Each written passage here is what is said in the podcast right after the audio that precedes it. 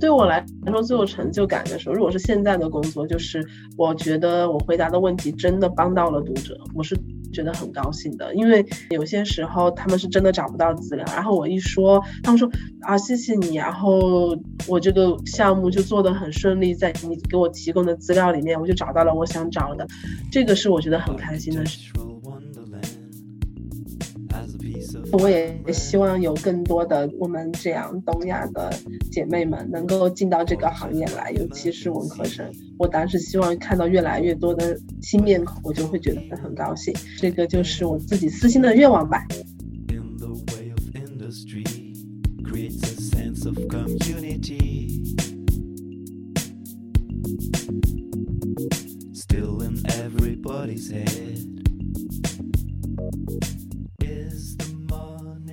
Hello，大家好，欢迎来到他乡电台。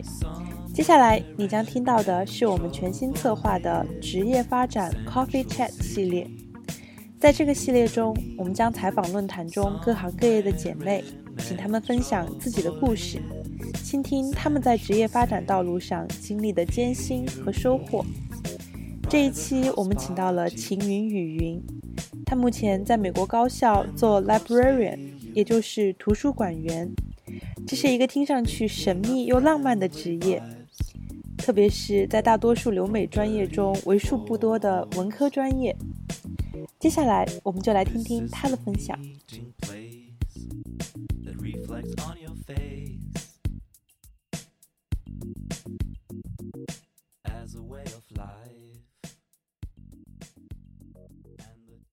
秦云语音，可以请简单的介绍一下自己吗？嗨，大家好，很高兴能够到这边来做客。我现在是在美国中西部的一个公立大学做图书馆员。我现在的职位应该叫做 Subject Library，这个也就是说我是负责某一个专业方面的图书馆资料。具体的它的中文翻译我就不太知道，所以大概是这个意思吧。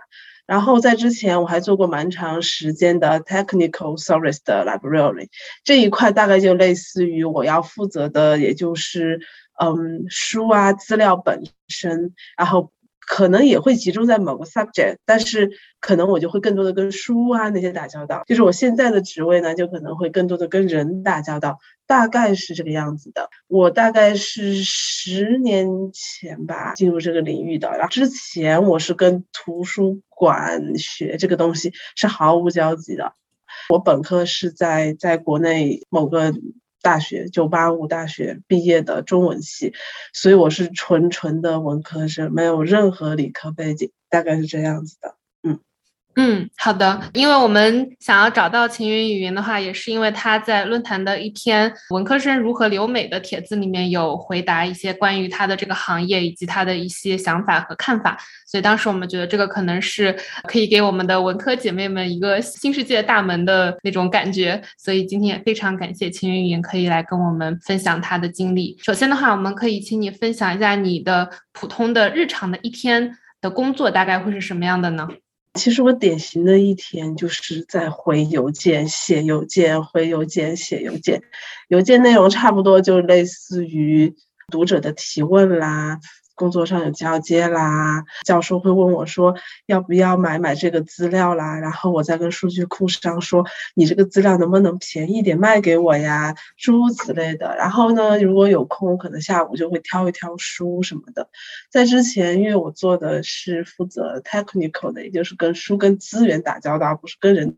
打交道那部分，我基本上每天做的事情就是 cataloging，也就是中文叫编目吧，每天就是把那些书的资料。说简单点，就把书里面的资料输入到电脑里，就做这个事情是做的最多的。下午可能也有一些别的项目，可差不多就是这么安排。但是基本上每天重复度是蛮高的。呃，虽然现在可能每天面对的问题是不一样的，但是基本上类型是比较类似的。你会提到说你会回答一些问题，大概会有什么类型的问题呢？你可以给我们举一两个例子吗？最简单的问题就是，经常会有学生来问我说：“哎，请问一下，某某资料库是怎么去查这个资料？database 怎么用？或者是说，我现在我的研究的课题是这个，你有没有什么资料可以推荐给我？”最典型的就是这这两个。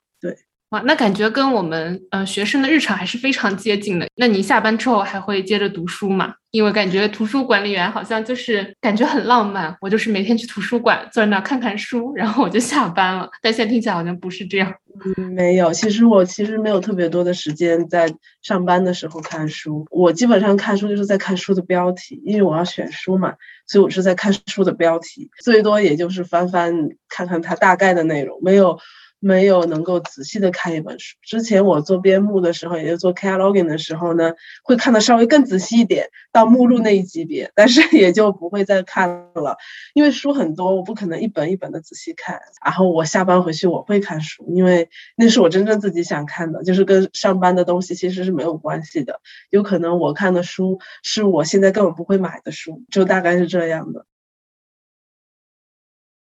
那你当初的话，为什么会想到要去做 librarian 这个职业呢？其实开始做这个职业最简单的原因，就是因为要找个工作养活自己。因为最开始的时候，我是本科快毕业的时候，很无意、很无意的，然后就到了美国。到了美国，我就很，因为当时要写毕业论文，本科的毕业论文，但是我还是要查资料，因为我是文科生嘛，我需要查资料。然后刚好我住的那个地方就有一个非常非常牛的图书馆，然后我就去找他们，我说我需要这个资料，然后就跟他们就聊起来，天天去他们那查资料，跟图书馆员也就熟了。图书馆员说：“哎，你这样，你你有没有愿望到我们这里来做做实习什么的？”然后刚好我确实大四我们学校要求要实习来着，我就说行啊，Why not？然后我就去了，所以是这样开始的。我去了之后发现，哎，其实也。我不能说叫多喜欢，我说实话不能叫喜欢，只能叫做嗯，我不讨厌，我觉得还行。嗯，再加上确实是文科生，确实很难找工作。我确实没法跑去转个码啊什么的，就是我自己的天资问题。然后我就说，哎，那好像是一条途径，所以才开始的。接着就去读了一个 graduate program，也就是 library science。可能现在就更 fashion 一点，会加一个什么 library 的 information science，但是这听起来就很扯淡。但是说穿了，也就图书馆学这样，大概这样之后再出来的，然后再找工作呀什么什么。哇，那我感觉那个人可能还是改变了你的命运，就之前提议的那个人。对对对，我很感谢那位老师，他教了我蛮多，这是真的。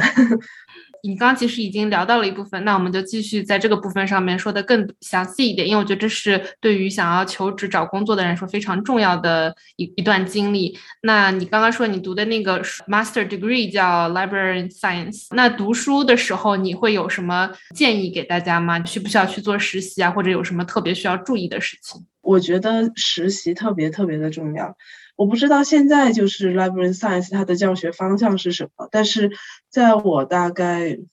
几年五六七年那种之前，我觉得它的课堂内容和实践其实是很分离的。可能现在有改进，我不太清楚，因为我不是呃 focus 在这个 library science 的学术发展上，所以我当时觉得对我后面受益最大。他的事情就是，只要有任何的机会，我都去实习，我不 care 他给不给我钱，因为确实也很难给到钱，找到给钱的实习也很难，我就会拼命的去找实习。实习就是那种，嗯，当然可能我有一点点优势，也不能叫优势吧，可能就方便一点的，就是我可能没有身份限制，所以。我当时找实习是全美国去图书馆去发邮件，就直接发邮件给他们的，是分管哪一部分的那种 head，然后就直接去发，我说你们需要实习吗？嗯，我可以就是来做 volunteer 这样子的，是这样子得到的很多机会，很有帮助，因为这样简历会非常好看。然后确实他们很多时候也是缺人手的，说真的，只是因为。图书馆都没有那么有钱，他不可能随时招一个人进去，所以看到一个免费劳力，他们一般都有一点高兴，然后就只要他们行政程序不麻烦的，他们都还是挺愿意说那你来来呗，大概就这样的。所以我那个时候做了蛮多实习的，然后累了很多经验，后面就简历就会写的很好看，这个也是很有帮助的。确实实习也是，如果要学这个的话，他会让你真正的知道。图书馆里工作是什么样的，而不是课本上那些很形而上的东西，大概是这种。那你后面毕业了之后的话，你找工作的经历大概是怎样的呢？嗯，找工作其实比较心酸了，因为不是说这个专业毕业就能出来就能够好像很容易的找到工作的，然后其实是蛮难的。就是我觉得当时我的简历在毕业生里面可能算是已经挺好看的，我说实话算好看的，但是我找工作也找找了很久。最开始的时候，呃，我实在是真的找不到，我什么都投过，就是图书馆前台这种根本不需要我这种有有。有有有学位的人去的工作我都投过，当然人家是不要我了，因为觉得我 over qualified，但是我都会投过。最后最开始的时候，我最开始做的事情就是真的很基础，第一份工作就是定杂志跟给书上架，就是你们可能知道，像杂志就好像是可能一到六月，然后订一大本，像原来过刊吧。就是这样的，我就会一到六月订一本啊，然后七到十二月订一本，这样我是做这件事情的。然后还有就是很多人还了书回来，然后又会把那些书上到架子上。然后还码齐了，然后大概就这种，就真的是非常非常基础的工作。然后钱当然也也就会是非常非常的少，基本上最低的工资多少我就多少。当时最开始是这样的，只是后来就是因为嗯有一点机会，然后我就会去稍微挪一下，然后接着开始就是我去了一个别的图书馆，嗯，其实也是相当于 contract 那样的，就把我派过去，然后说你到哎听说你好像能做 cataloging，你去那边做做 cataloging 吧。我就去了，然后那边 cataloging 要求是非常非常的高，就是我就不说哪个图书馆了，然后总之是世界级的图书馆，它编目要求非常高，然后一般来说很少有人说什么编目你的出错率不要达到多少，对他那边就有特别的要求。然后同时呢，因为我是 contractor，然后公司那边也会对我有要求，说，哎，你要做多一点，因为相当于他们的钱是靠那个你做了多少来算的。他当然希望我每天能够做一万本了，这样他可以赚更多。但是肯定我是做不到的，因为要要求精度，要要求速度，是不可能两者兼得的。所以那个大概有个快一年吧，那个时候确实非常非常的累，但是。好处就是我后面来想呢，那个时候，嗯，培养了我专业技能，就是这一方面可能到现在为止，可能也我觉得能跟我比的人也不是特别多，我就大言不惭说一句，因为那个时候要求太高，所以就把我逼出来了。虽然我。我现在是感谢那个经历了，但是我当时是肯定很不 enjoy 的，这是肯定的。所以后来有有另外一个机会，是有一个猎头找到我，他可能觉得我太惨了吧，然后说我把你挖过来，给你换到另外一个公司做 contractor，然后再把你派到另外一个图书馆，你愿意去吗？我肯定愿意啊，然后当时就跑了。然后再接着就是后面开始是一直做 contract，这样折腾了可能有三年。可能有三年吧，我现在记不太清。然后再到后面就变成了，嗯，我就发现有一些很适合我的职位出现了，然后开始申请，然后就去了大学里面的图书馆，然后这样子的，嗯，大概是这么个经历，嗯，所以开始是挺难的，然后但是，嗯，我现在想想呢，就是我现在回想，就是我当时我的同学吧，我们一共有五个来自东亚的女生，虽然都挺坎坷的，但是。最后都还是找到工作了。这五个女生当中，包括我啊，然后嗯，除了一位后面因为家庭原因回国了以外，我们四位都一直留在美国，然后都在这个行业里面工作，也都是现在基本上都是大学图书馆员。对，是这样。嗯，哇，那真的非常的艰辛，啊，感觉就是三年那样子的生活，也也是真的是有毅力能够熬下来。那个时候不太容易，但是，嗯，所以我觉得可能每一个人都有不同的这样的经历，然后，但确实熬过来的话会好的。所以，但我不能说，嗯，就是学这个专业出来就一定 pretty sure 能够找到一个合适的工作，我确实不能不能说这个话，完全不能 guarantee。但是，嗯，只能说从现在的结果来看呢，我了解到的都还行。嗯。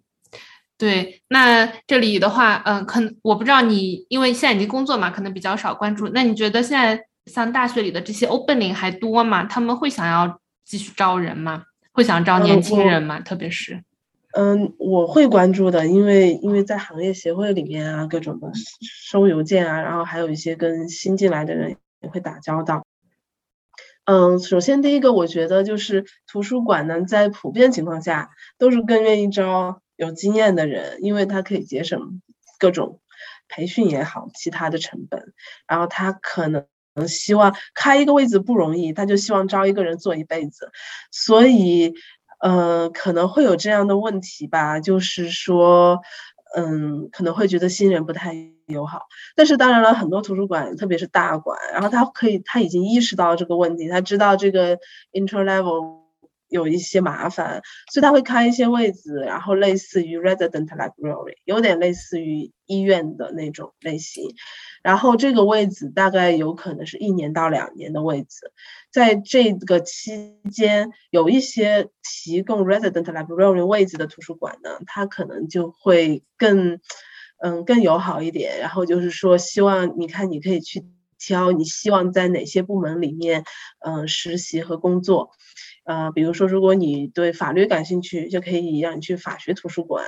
然后，如果你对技术工作感兴趣，可能会把你派去编目部门这样的。所以，这也是一个帮助新人垒简历的办法。一般来说，这样垒了一年到两年，然后的经历就会变得挺好看，然后对以后找工作就会有帮助。所以，就是说，嗯，难是有点难了。不过这一两。两年，据我自己看，是尤其疫情之后，反而空的位置会多一些，因为有一些年纪大的人，因为疫情就退休了，然后位置如果没有关的话，他就会空出来。只要他不关，他就会空出来，然后就对新人就会有很多机会。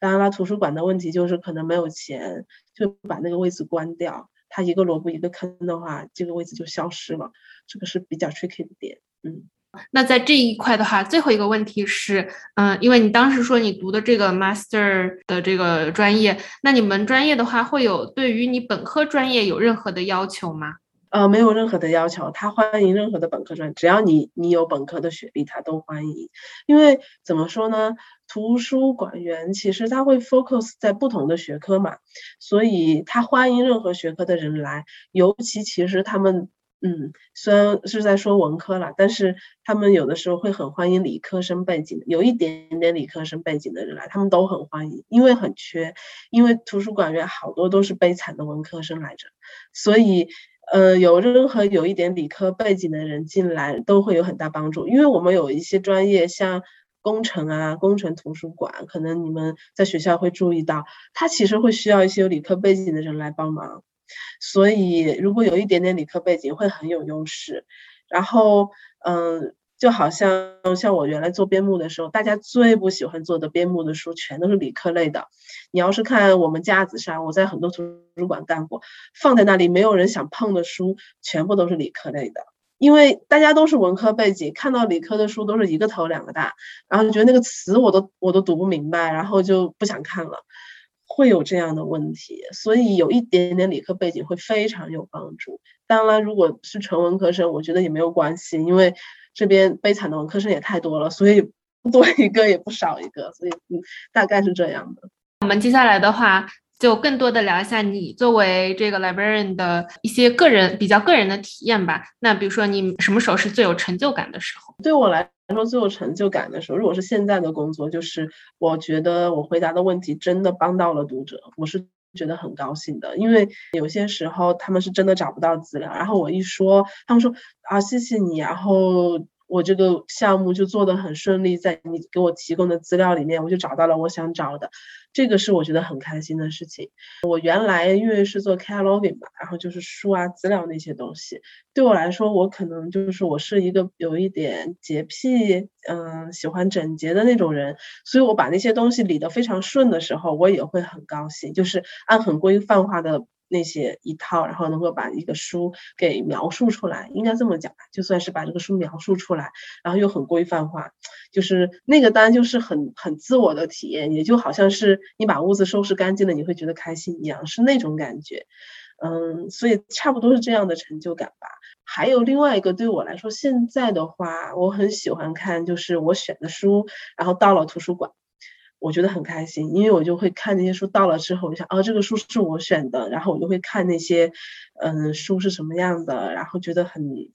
很开心。对，就是那种喜欢书的人，你要是看到有一墙的新书，还是自己挑的，虽然不是在自己家，你也会高兴的那种感觉。就每天享受公费买书的快乐。对对，有一点，虽然也不是给自己买，但是是新的就会很开心。在工作中比较不是那么喜欢，或者是比较挑战的部分又有哪些呢？不是很喜欢的部分的话，对我现在来说就是，嗯，虽然说我觉得回答问题 OK，但是，嗯，我有的时候不太喜欢回答重复的问题，也是真的。嗯，但是很多时候，尤其本科生他会问的问题非常重复，然后又就就你不得不认真回答他，但是你知道你回答他了，他可能也。没有办法好好用好，因为他可能说：“哎呀，这个东西其实太难了，比我预想中难。”但是我不能预设他不懂，所以我要把我能知道的全告诉他。然后他可能，其实我一边回答，我就一边想，可能这些资料对你没用，但是，但是我这话肯定不能说出来，我就只能要全部写完。然后这些东西有时候又很重复，嗯，所以这个是个比较累的点吧。然后另外一个点就是。嗯，上课吧，因为我现在其实是要教课的，就好像，嗯，就是大家可能大学都上过类似于什么信息技术素养，我忘了，就国内大学会有的那个课，对，那个课就是图书馆员去上的，然后我也会上这样的课，然后现在我不得不说，在美国教课有的时候说话啊东西啊，要很注意，很注意。这个是个比较内心的点，然后有的时候我上去讲课，我都还先发个声明，说我找的东西不代表我的观点，我只是给你展示例子，就好像这样的话，其实就有点累吧，嗯，这种方面有一点点心累。然后原来在做边牧，也就是做 technical 啊这一块的时候，我觉得累的点就是，嗯，那一个方面就是让我会觉得我不知道以后应该怎么搞，因为。像编目这一块，可能我这个说的稍微专业了一点，但是但是就只是想提一下，就是图书馆有一块的工作，它可能有点感觉落后于时代。然后我原来做的就是有一点这样的，就是这种编目这样的，因为嗯，我就觉得好像这种事情是会被淘汰的，当时心里就会有一种这种焦虑感，我觉得会被淘汰掉。然后我我就会想着说怎么办，然后觉得需要有一些嗯编程的东西要放进去啊，然后。Data mining 的东西要放进去啊，这样的，嗯，然后我就会跟别人有合作，然后去看能不能做，然后有实验啊，有想法这样的，想突破来着。但是其实心里面也很累，因为其实我根本就不擅长做那些什么 data mining 啊，不擅长做那些跟任何这样的东西打交道的部分。所以我后来离开不做 technical 也有一点这样的原因，我觉得太累了。然后我觉得未来，嗯，要做我就要变得比较理科一点。然后我就会觉得，哎，好像 有点挑战了我的我的那个难度了。对我就很懒，我就跑了，也有一点这个原因。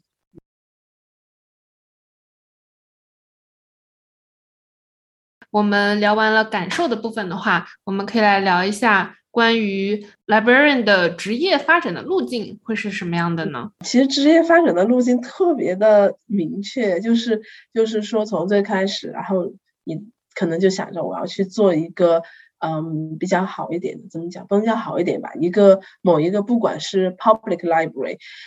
呃还是 academic library 里面有一个比较稳定的永久性的工作，因为嗯怎么讲？嗯，librarian 这个 title 其实也并不是给图书馆里的所有人的，很多的工作它其实是叫 technician，就是它只是技术员，它不是图书馆员，这两个中间其实是有挺大的鸿沟的。所以就是说，第一步可能很多人就是想，我能够去拿到的 title 是 librarian，而不是 technician。好，这是第一步，第一步完。了之后，接着就会想，有的人会想，那我就想去再去做啊部门的 head 呀，然后再往上，再往上这个样子的。嗯，当然你说这当中有没有所谓的玻璃天花板？我觉得可能有的。所以我觉得，嗯，做到某个程度可能就比较难了，对我们来讲。但唯一的好处就是，可能有一些图书馆是比较小一点的，那就有机会。因为我也认识很多，嗯，就是。就是中国来的，然后女性，现在是在有一些类似于社区图书馆啊那些的，甚至是大学图书馆的。分校的某个分某个呃，sorry，就是大学某个分校的图书馆当馆长，我也认识蛮多，所以也不是说完全没有机会啦，也没有那么明确的说有一个天花板在那里，说你完全爬不上去也没有的，这是一个。然后，嗯，当然还有一些人可能奋斗目标是说我想去越来越好的图书馆，嗯，当然对我个人来讲，我的我的想法就是不管是有多好的图书馆，嗯。对自己来说，其实都没有特别大差别啦。因为，嗯，有一些人可能就想说，我想去类似于藤校的图书馆，好像觉得就很厉害。有的人会这么想，因为确实他可以提供更多的资金去支持你也好啊什么的，会有这样的。嗯，当然对我自己来说，就是资金多了，也不过就多买几本书。我在。一般的大学和在最优秀的大学，可能其实工作的内容和性质是差不多的。但这个看个人啦，有的人是愿意去往更好的这种，嗯，大学里面的图书馆的往上面走的。如果公共图书馆，他就会想去越来越好的公共图书馆，也有这种想法。我想。那你有提到说上升途径，要么是去，嗯，可能是说去更好的学校，或者是你可以变成一个呃 head department department of head of the department 之类的，嗯，那你那有可能会有人就他一辈子他就是做 librarian 吗？也可以的，像我我可能就 就如果我没有任何的那个上升的那个心理，我可以一辈子就做我现在的工作，然后基本上就这样，你可以一直做一辈子。如果你不想着说，嗯，我要。赚更多钱，或者什么的，嗯，可以的，完全没有问题。你可以一辈子就赖在这个位置上不动，然后也很愉快。因为我也知道很多人是这样的，因为他觉得很已经很很 enjoy 了，然后就不会动。他做一辈子也很高兴。那你除了做，就比如说回答问题啊这些，你会做一些自己的 research 之类的吗？嗯，我会的。就是虽然说就日常的工作其实还是蛮蛮繁杂的，就是。可能大家也有体验，如果是看邮件、回邮件、写邮件，可能你一天就过去了，会有这种问题。但是我自己会尽量的抽时间做做一些项目，我也有做成了的，然后效果也还不错的，都有的，就是嗯看自己。然后有一些图书馆到现在它可能。都还留着 tenure track，就是你是图书馆员，你可以拿到 tenure track。那么肯定在如果是有 tenure track 的图书馆员的话，那更是需要做研究了，因为这就是要求。然后他必须要发文章也好什么的，这就是一定有的要求了。嗯，所以但是其他图书馆就算没有 tenure track，他还是鼓励馆员能够做一些什么相关研究的。所以很多人都会做，很多人都有。然后有一些人呢。我认识的有些图书馆员，他是真的自己有自己的专业背景的，然后他就是已经是 PhD 了嘛，他就真的很有专业背景，因为他喜欢某个方面，他的空余时间都拿来做那个方面的研究，然后再去发表啊什么的，然后成专著啊都有的，嗯，图书馆也觉得 OK，也也觉得很接受，是这样。哇，那感觉也很好。嗯，最后的话，我们来请你给我们分享一下，你觉得什么样的人比较适合做 librarian？呃，或者是听了这期节目之后比较心动的姐妹们，你给他们有什么建议吗？嗯，第一个就是我想觉得就是说，首先呢，图书馆员不是一个可以天天看书的工作，所以如果想进来之后就是怎么讲，嗯，就每天就。端着杯茶，然后就开始看书，这个梦想恐怕是要破灭了。因为就像我说的，呃，我其实一整天都没有什么机会看书，最多看的是书的标题，嗯，最多到目录，也就到这个程度。所以，嗯，这个梦如果抱有这个梦想的姐妹，就不要想着来图书馆，因为做不到就很很遗憾。嗯，第二个呢，就是说，我觉得是要那种，嗯。看专业，然后你不要去想着说，哎，我是一个嗯，就想很闷的人，不想跟任何人打交道的人。可能你不小心进了这个行当，然后就像我这样，不小心就进入了我这一个 subject，然后或者某一些这种需要跟人打交道，图书馆员是需要非常。谈跟人打交道能力的，就好像我还要跟 vendor 谈价钱，我还要跟他哭穷，我说我们可穷了，什么什么什么的，就是这些就是完全是跟人打交道的事情。然后跟教授说，老师呀，你能不能将就将就这个资料现在没有，我给你找找替代的东西。就是这些完全是完全就是跟人打交道的部分，当然还有包括回答学生问题，包括上课，这些都是直接都是面对人的。当然，如果你说我就只 focus 技术途径，然后跟书打交道，可以，那可能以后面临的问题就是你需要加入更多嗯 data 的部分，data science 的东西进来。所以，所以就是说这里也是要做好准备的。然后还有什么呢？嗯，还有就是。我想，可能大家会觉得，哎，这个收入怎么样啊，或者什么的，嗯，也就是说，我能说这个收入不能叫做很差，但是不能够跟现在的嗯那种理科的好专业相比，那是一定比不上的。因为我家里面人有做那一行的，有直观的体会，就真的是他们很赚。我工作年限比他们长，可我赚的没有他们多，这是一定的。但是你说我过得好不好？嗯，没有问题，就是可以让你过成很还不错的生活。但是你说非常好，做不到，大概是这样。但如果你有雄心壮志，然后一直往上走的话，那工资还是不错的，大概是这种。哦，对，然后最后还有一个补充的话是关于签证方面，虽然你当时是没有这个需要嘛。但是因为你现在的话是在高校里面，所以这个应该是算高校 research 部门的话，应该 H1B 就可以直接给，都不用抽签。是的，是的，是这样的。我认识的，我自己没有这个问题，但是我认识的很多的 女生朋友都都是有这个问题的。然后他们都是学校解决的，然后也好像也就不用抽签。具体我确实不太懂，但我觉得好像还好，基本上就是不用抽签，只用嗯等绿卡。啊，好像是这么一个样子的情况，不用很担心这一方面，这个是比较好的一点。如果是去高校图书馆，嗯，那最后的话是我的呃私人的私心的一个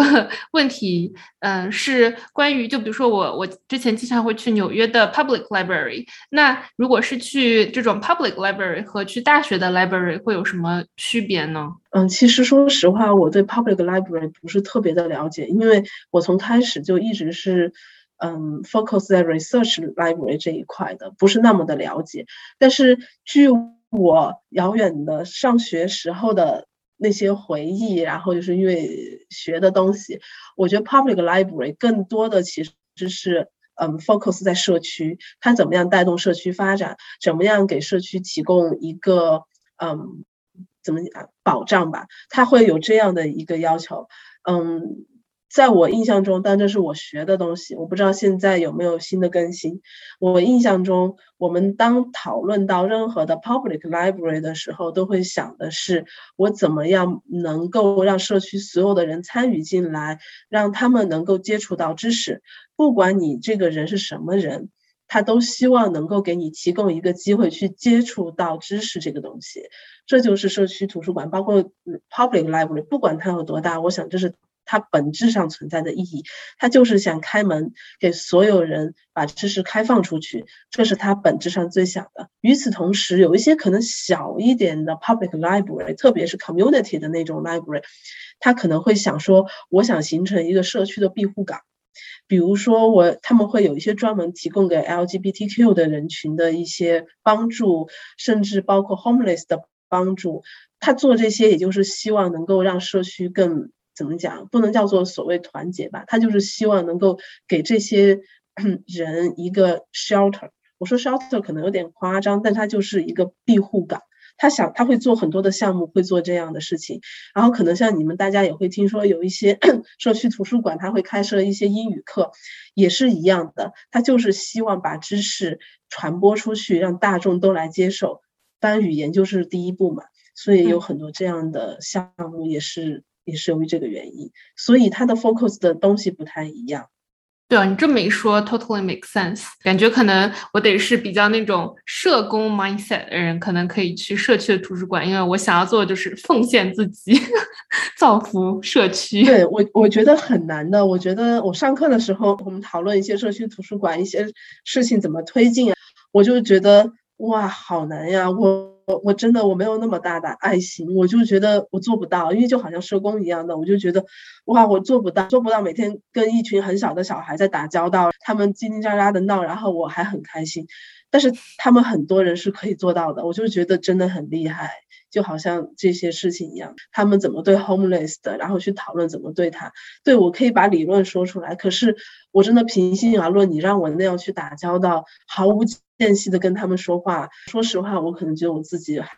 还做不到那样的一个程度，发自肺腑的，毫无隔阂的跟那些甚至呃口出不逊的。homeless 说话我做不到，所以这也是一个点吧，确实是需要很大耐心了。但是我觉得你做的工作也非常的有意义，可以帮助那些年少无知的 undergrad。希望是帮到了们。那今天非常感谢秦云云给我们分享了你的工作，嗯，给我们文科生也看到了一个新的希望。希望这一期节目对大家有帮助。那如果大家有问题的话，可以来论坛里面找你嘛。可以的，可以的，我很欢迎大家来找我。嗯，因为我也也希望有更多的我们这样东亚的姐妹们能够进到这个行业来，尤其是文科生。我当时希望看到越来越多的新面孔，我就会觉得会很高兴。这个就是我自己私心的愿望吧，也就是希望进来之后可以结交更多朋友吧。也很谢谢今天有这个机会跟大家分享我自己一些比较个人化的体验，希望是有帮助的。那我们也会把天云语音的 ID 放到我们的 show notes。里面欢迎大家和他取得联络。那我们这一期节目就先到这里，那我们先说拜拜。好，拜拜。